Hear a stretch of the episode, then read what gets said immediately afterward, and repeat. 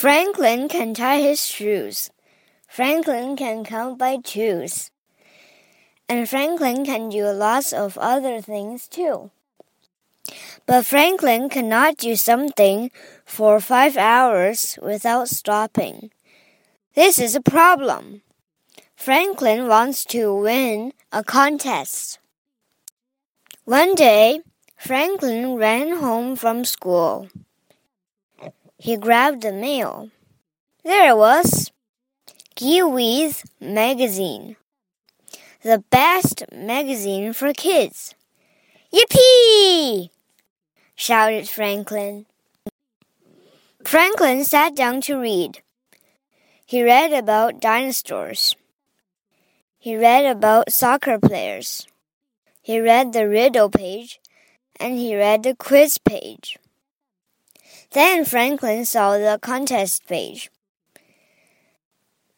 Get your picture in Giwi's magazine and win money.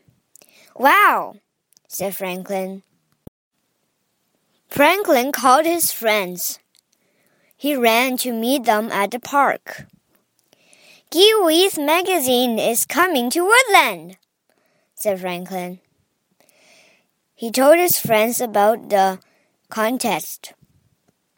Wow, said everybody. We can all enter, said Franklin.